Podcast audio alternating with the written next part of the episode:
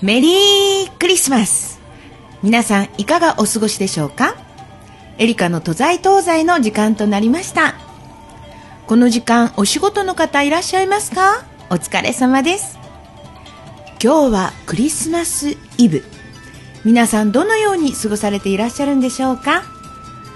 今年は新型コロナウイルスによりただいま第3波ということでいつものクリスマスとは違うイブをお過ごしなんじゃないでしょうかね。でもクリスマスチキンやケーキは絶対外せませんよね。我が家は丸鶏の塩釜焼きとシャンパンで家族で乾杯します。このクリスマスが過ぎるといよいよ年末。今年も残り1週間となります。早い早い早いと思ってたら本当に早かったです。コロナという状況の中毎日どうなるのかな？大丈夫なのかな？いつ収束するのかな？考えてため息しているうちにあっという間の1年。生活環境も変わり今やマスク手洗い消毒はもちろんのこと。3密無言不必要な外出はダメといった毎日。愚痴もたくさん出ますよね。この番組に愚痴を聞いてください。などのお手紙など今年は本当にたくさんいただきました。今日は2020年1年の総決算と題して放送できなかったお手紙や俳句そして1年間のゲストの方々を振り返ってお届けいたします。30分楽しくお届けいたしますので最後までお付き合いくださいね。この番組は皆様の愛情でお届けいたします。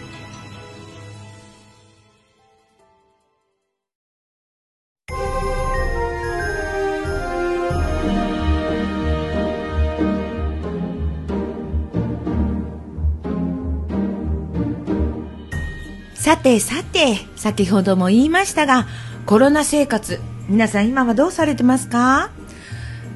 自粛自粛で家庭にいることが多かった1年ですけれどもそんな中それぞれの立場で「愚痴です」とか「聞いてください」などたくさんお手紙いただきました。全く本当に拝見するたびは私も同じだなぁと思っておりましたがなかなか時間の都合上放送できなかったこともあります。今日はそちらからお届けしたいと思います。結構笑っちゃうほどかなりあるあるなんですよ。ぜひ皆さんもああそうそうあるあるって思ってください。まずはこちらから。まとめ買い両手に荷物で筋トレ中。まとめ買い両手に荷物で筋トレ中。確かに、えーまとめてね、えースーパーとかに行って買い物をしなくちゃなんていうと気づいたらもうカゴにいっぱい。そして持って帰るときは両手。結構重いもの買ったりするからねこれ主婦の方なんですが私も実感。あるあるです。次いきます。買い物10分レジにて30分。出前の方が早くて良い。にそうですよね。買い物10分レジにて30分。出前の方が早くて良い。確かにね出かけるまでのね、えー道のりもあります。そして買い物10分でね早くしなくちゃなんて言うとレジにダーッと長蛇の列なんてもう本当ありました。そんなことがあるんだったら出前1本でね、えー待ってた方がどんなに早かったかなんて思いますけど。でもね家にいる時はやっぱり手作り料理とかねやはりいろんなことを考えると買い物に行かざるを、得ないんですがレジで30分はまだでもいい方ですよ。私はだいたい1時間ちょっと待ったこともあるのでね。本当に何をしていいかわからないぼーっと列にな並んでたっていうね状況だったんですがね。気持ちよくわかります。さて次。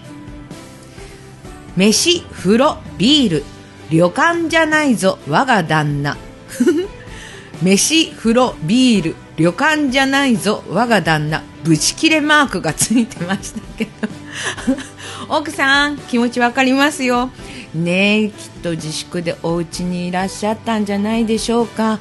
ねえ旦那さんにしたらちょっとした休暇のね、えー気分にもなったんじゃないでしょうかね、えー飯風呂ビール旅館じゃないぞ我が旦那。この最後のねブチ切れマークに私は笑いましたけれども、えー隣でうちのスタッフもちょっとクスクスと笑ってますが自宅でそうだったのかな？はい次いきます。うちにいた小原章介さんとその息子。うちにいた小原章介さんとその息子。これわかります？私はすぐにわかりました。小原章介さんっていうのは福島県のね民謡の中で出てきます、えー、会津磐梯山っていう歌のね中林というのがね真ん中にねちょうど、えー長いお囃子があるんですけれども、えーそこで小原章介さんなんで新章つぶした？朝ね朝酒朝湯が大好きでそれで新章つぶした？はあもっともだもっともだっていうね、えーところがあるんですがうちにいた小原章介さんとその息子多分 朝ね朝酒朝湯だったんじゃないでしょうかね、えー前のねブチ切れマークのね方と一緒。本当主婦のこのブチ切れというかね愚痴っていうのがねありありと出てますが、えー皆さんのねご家庭はいかがだったでしょうか。ね次行きましょう。こちらもね自粛中のねえー、なるほど。あるあるかなと思いますが。自粛中自粛中とゲーム三昧バカ息子。自粛中自粛中とゲーム三昧バカ息子。お母さん怒る気持ちよくわかります。きっとあれでしょうね、えー学校からいろいろ宿題とかなんか出されてるんでしょうね、えーそれなのに自粛中だからいいんだとかまだ何日あるからいいんだなんか夏休みや春休みの感覚になってゲーム三昧。そりゃそうですよね。外に出ちゃいけないとかね、えーあっち行っちゃいけないこっち行っちゃいけないって言われるとお家にいる以外ないですからね。そうすると今の子たちはみんなゲームかな？スマホのゲームとかねいろいろあるけど。そんなことやってね自粛中自粛中ってまあ怒っても自粛中って言われちゃうとしょうがない。でもゲーム三昧。どのくらいゲーム三昧って言ってもやってたんでしょうかね。一番気になるのは、えー携帯のね、えー通話料金とかそっちの方ね。考えちゃいますが。ご苦労様でした、えーそしてああこれはねちょっとニュースにもなったこともありましたね。問題になりました。帰省して帰るに帰れる私の部屋。帰省して帰るに帰れぬ私の部屋。ね自粛だからって言ってじゃあちょっと実家に帰ってなんていう方でね地方にねお帰りになった方もたくさんいらっしゃいますが今度帰ったはいいが東京に帰ってくることができなくなっちゃったとかね。まあなんだか帰ってきて問題になったこともありますよね、えーでも今はね GoTo とかねいろいろありますけれども本当ね、えー暮れに帰ろうかなお正月帰ろうかなと思っても第3波が来て帰れなくなってしまったっていう方もねいらっしゃいますのでねせめてね、えー実家に帰れないそして実家のそばのお友達に会えないっていうね方々はお電話入れるないしまたは年賀状でね、えーご自分の元気ですよという言葉を添えていただけたらと思います。さあ、次、私にはすごくね、えー未知の世界になるんですけれども、テレワーク。あの、うちのスタッフにね、えー以下に言われても私はわかりません。わかりませんの連呼しか言えないんでね。この後教えてもらうことになってるんですけれども、テレワークで結構悩まれた方もいらっしゃるんじゃないでしょうかね。テレワーク、ワイシャツジャケット下パンツ。テレワーク。ワイシャツジャケット下パンツ。これってあれでしょ？上半身しか見えないからでしょ？ね？なんかテレビでもやってたけど結構上半身だけはしっかりしてるけど下はジャージ姿とかなんかそういう映像って見たけど本当そんな感じなのかな？そうですっていうことで、ね、え うちのスタッフさんもそうだったの？はいって言ってますけどね。私はね本当にこういうのがね苦手なんですよ。何をやるにも機械的な、ね、メカ的なのがね苦手でねスタッフさんたちみんなにね教えてもらってるんですけどね。これだけはでもねテレビでやってたのを見ました。本当に。ただ下パンツっていうのはどうかなと思いますけどね。まあこれからもまだまだきっと続くんでしょうね。はい、えー、最後になります、えー、こちらの方ね2つねくださったんですよね、えー、1つ目からいきます。自宅飯。初めて作った目玉焼き。かっこ焦げた。自宅飯。初めて作った目玉焼き。かっこ焦げた。第2弾としてきてます。自宅飯。初めて作った千切りキャベツ。かっこ指切った。自宅飯。初めて作った千切りキャベツ。指切った。っていうことはこれは自宅でご飯食べようと思ってえ目玉焼きを焼いて添え物で千切りキャベツにしようと思ったんですがね。指切った。でもねこういうね指を切りながら料理っていうのはうまくなるし焦がしながら焦がしながらね料理ってねえ上手になっていくもとも思います、えー、あれからいただいてからですねもう4ヶ月5ヶ月ね経ってますのでね、えー、この後の続きを伺いたいと思いますのでねぜひお便りください、えー、こんな面白いのまだまだあったんですけれどもね、えー、本当コロナと言っただけでこんなたくさん面白いのをいただきました。皆さんね、えー、愚痴測れましたでしょうか？ね、かなりブチ切れマークとかね、いろいろありましたけれどもね、えー、なるべく来年はブチ切れマークないような生活になっていただきたいと思います。そしてお手紙もありました。今日はですね3通だけお届けしたいと思います。エリカさんこんばんは。会社からテレワーク要請が出て妻に話したら困るの一言でした。家の中が丸見え。こんな家会社の人に見られるのが嫌だわ。と大激怒。手伝うからと言ったらじゃあカーテンテーブルを買ってそして大掃除の手伝いをして、と妻。やむを得ず、大掃除の手伝いをし、模様替えをしました。終わったところで、あなた、あなたのために模様替えをしたのよ。という理由で、通販でカバンを買わされました。なんということですか、奥さん。皆さんどう対応されているのでしょうかコロナが続く限り私の小遣いがなくなります。まあ今までねきっとそんなおね、模様替えだとか大掃除とかちょこっと手伝ってもね大々的にやられてたのかどうか、ね、そこは分かりませんけれどもいいじゃないですか。奥さんのためにねお小遣いを使えるっていうことは。どうなんでしょうかね。幸せなことですかね。はい、うちのスタッフは大きくうなずいてますので、そう思ってください。でも、いいですね、この奥さんね。うちもやってみようかな。あなたのためにって言っても、うちの旦那はな、えー、テレワークないお仕事なのでね、えー、ちょっとそれはできないかなと思うんですけれども。はい、そして次のお便りです。元気印のエリカさん。いつも笑い声が素晴らしいです。ありがとうございます。うちには80過ぎの年寄りと2歳、5歳、10歳の孫が一緒に生活しています。3世代、計8人、一緒の生活ですよってすごくないですか？今時。大家族ですよね。今ほら、大家族ってテレビでやってても、夫婦の間の子供さんが何人いるっていう大家族だけどここは3世代で8人って言ったらすごいことですね。なかなかちょっとね、えー、近くにはいないかな、えー、自粛で孫は保育園。子供たちは学校に行けず80の母は外出できず。息子と主人はテレワークのため自宅にいてお嫁さんは子供が自宅にいるからパートも休み。最初は賑やかな毎日でしたが、こう続くと家族とはいえども疲れます。涙涙涙。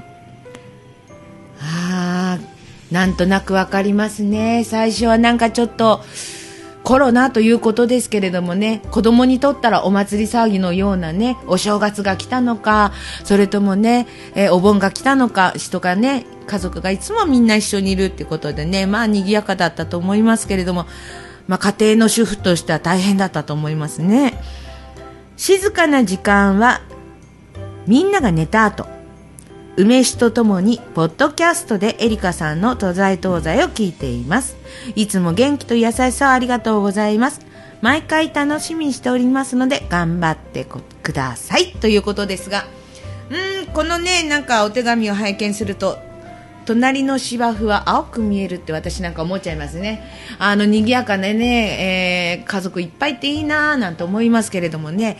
でも実際の生活はきっと大変なんでしょうね。本当主婦の方、ご苦労様です。だって、ちょっと考えてみて。8人でしょ？8人が3食一緒に共にすると3波24、24食を1日作らなくちゃいけない。それが何ヶ月 ?2 ヶ月？えー、ご苦労様でした。これしか言えません。はい、そして最後のお手紙です。エリカさんこんばんは。はい、こんばんは。先日、3密の密って何？という質問を主人からされました。密集密閉までは分かったのですが、あと何だったっけ？と言うと、これだよと主人。密接だよと教えられました。三密三密とは言うけれども、全部言える人って本当にいるのかしら？と疑問。いかが思いますか？そうですね。密です密です密ですっていうなんかゲームがありましたけれども、三密っていう言葉は確かにね、今年1年ずっと出てました。が、とっさに聞かれて聞か、わかるかな？言えるかな？っていうと、ちょっと私もね、疑問に思いますが、えー今年はね、本当にこのコロナということで、コロナ用語じゃないですけど、たくさんなんか出てきましたよね。えー皆さん、わかりますでしょうか？日本語でね、えー3密、密集、密閉、密接、濃厚接触、飛沫感染、外出自粛。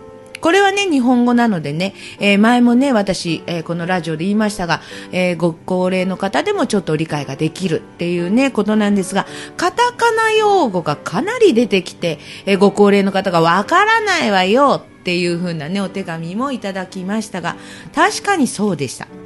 ソーシャルディスタンス、テレワーク、パンデミック、クラスター、ロックダウン、オーバーシュートなどなど、皆さん意味わかりますか？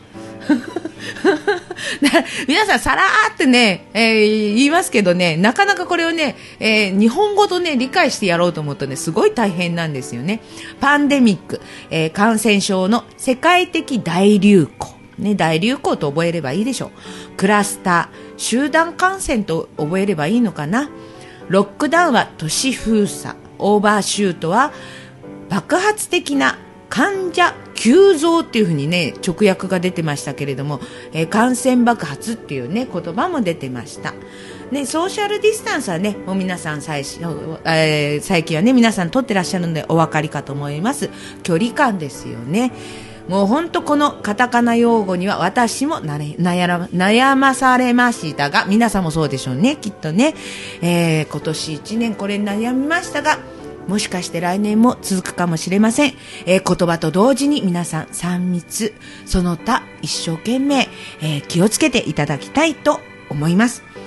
こんなことを振り返ってみると今年は全てがコロナコロナコロナのお手紙とかでしたね本当に皆さん数多くありがとうございましたねこういうお話をしながらね、えー2020年ゲストの方とね本当楽しいお話とかご苦労された話とかいろいろしましたけれどもちょっとねここで今年のゲストの方振り返ってみたいと思います1月お正月埼玉県川口市にあります徳信寺さんの高口義弘ご住職にゲストでお出ていただきました。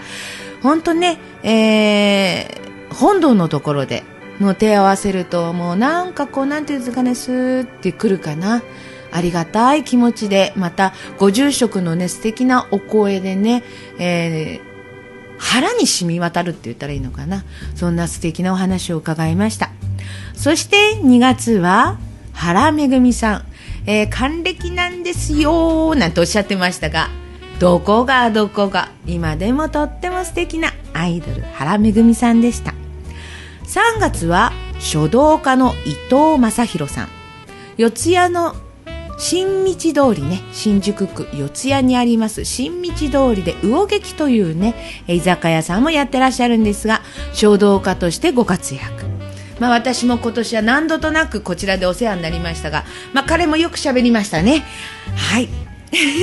そして4月、フリーアナウンサーの若林千恵子ちゃんでした。そして5月、隅田区議会議員の大瀬康介さんでした。大瀬先生にはね、コロナのことでちょうど5月だったので皆さんどうしたらいいのかどうなるのかって、一番悩んでた時でしたね。いろいろ教えていただきました。ありがとうございます。6月はなんと富岡哲也さんでしたプロデューサーですよね映画というかアニメね、えー放送になりました、えー食通でもいらっしゃいますがやりたいことはやるという富岡さん、えー今は食べたいだけ食べるっていう感じかなーって私は思いますけど富岡さん体に気をつけてね、えー7月レビューの世界より沢田みなみさん、夢野真紀さんがゲストでお出になってくださいました。えーちょうどね、浅草レビューを、えー皆さんご覧になれないということで、コロナ禍の中、ステージをされるということで、お稽古場に伺いましたね、えーその時にお仲間の方後輩の方皆さんいらっしゃったんですが本当素敵な女性たちに囲まれて、えー誰が一番喜んだかっていうとなんとうちの旦那さんが一緒に行ったんですがデレデレでした、えー、南さん真紀さんありがとうございました。そして8月は皆さんからね、えー昨年のいろいろなリクエストを頂戴してエリカとの思い出プレビューということでお届けしました。9月はミュージカルの世界から村上幸雄さん田中龍河さんがお出になりました。帝国劇場のねローマの休日こちらの舞台でご活躍された1ヶ月でした、えーこれからはね、えー全国の方に飛び回るそうですのでぜひ皆さんローマの休日ミュージカルローマの休日村上幸雄さん田中龍河さんがお出になりますのでぜひお出かけください。そして10月昭和のストリートダンサー。ね元たけのこ族ということでね熊沢誠二さんがゲストにお出になられました。実は終わった後 熊沢さんに教えていただいてたけのこ族の踊りをちょっと踊らせていただきました。なんとなくね当時を思い出しながらちょっと真似したことが懐かしくねそして嬉しかったという思い出がありますが熊沢さんもね本当もう食通の方なんですが特にお肉が大好き。肉番長の総長としてもご活躍です。また美味しいお肉美味しいお肉美味しいお肉食べたいです。連れて行ってください。そして先月11月世界の方々をうならせた寿司職人寿司最小の店主最小信彦さんがゲストでした。ウ肉今ね巷ではありますけれどもお肉をお寿司の軍艦巻きの海苔のように巻いて上にウニを乗せるというね、えー、ウ肉の生みの親。こちらは登録商標にもなっていまして熟成肉とウニを使ったウウ肉ね、ウ肉、ウ肉、言いづらくならないようにウ肉。ね、本当に美味しいお寿司でした。えー今年はね、こんなに素敵なゲストの方々に出ていただきました。本当にありがとうございました。来年はどんな方がね、ゲストに出ていただけるのか、今から楽しみです。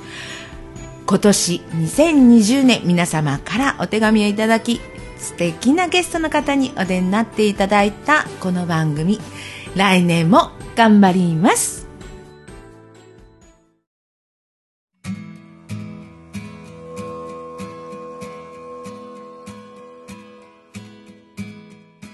本当にクリスマスクリスマスクリスマスって言って浮かれてリースを作ったりとかあとクリスマスの飾り付けをしたりとか。ねでもこれも明日すぐ取っちゃうのかなと思うと今日はすごいこれを大事にしたい。この飾りを目に焼き付けたいなんて思いますが、えーこのね、えークリスマスが終わるともういくつ寝るとお正月ってね1週間でお正月が来てしまいます。そうなるとおせちのことも考えなくちゃいけませんよね、えー皆さん今年おせちはどうされますか？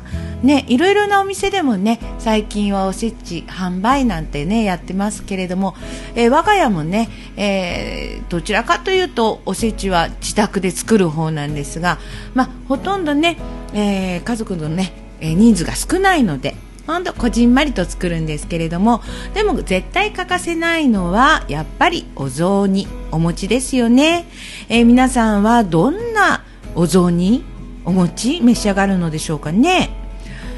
丸餅角餅あとは生餅っていうのもありますね、えー我が家はですね元旦は角餅で醤油ベースのお雑煮。どちらかというとこれ関東風になるのかな、えー醤油ベースになって鶏肉小松菜人参大根三つ葉。そこに飾りで、えー柚子が入ります。そして2日目は私の父が九州の出身なのでね、えー昔から2日目は丸餅でおぜんざいを食べます。そして3日目はなんと必ず納豆餅です、えー我が家は主人が納豆が大好きなんです。1日に3泊ぐらい食べちゃう人なんでね、えーお正月はその納豆餅を必ず3日目には食べるんですけれどもまあこう焼いてねその後お湯にくぐらせてちょっとね生餅っぽくした感じで、えー溶いた納豆にねあえて食べるんですけれどもこれがまた美味しいそこにね、えー私は大根おろしを入れたりとかその時に、えーしらすがあったらしらす入れたりとかするんですけれども皆さんはどんなお正月のお雑煮を召し上がるんでしょうかね。ぜひ皆さんのね、お雑煮、そしておぜんざいこうですよっていうのを教えてください。えーちなみに私の父、九州では丸餅の中にあんこが入っているのを焼いて白味噌仕立てで食べます。新潟出身の母はこれが少し苦手でした。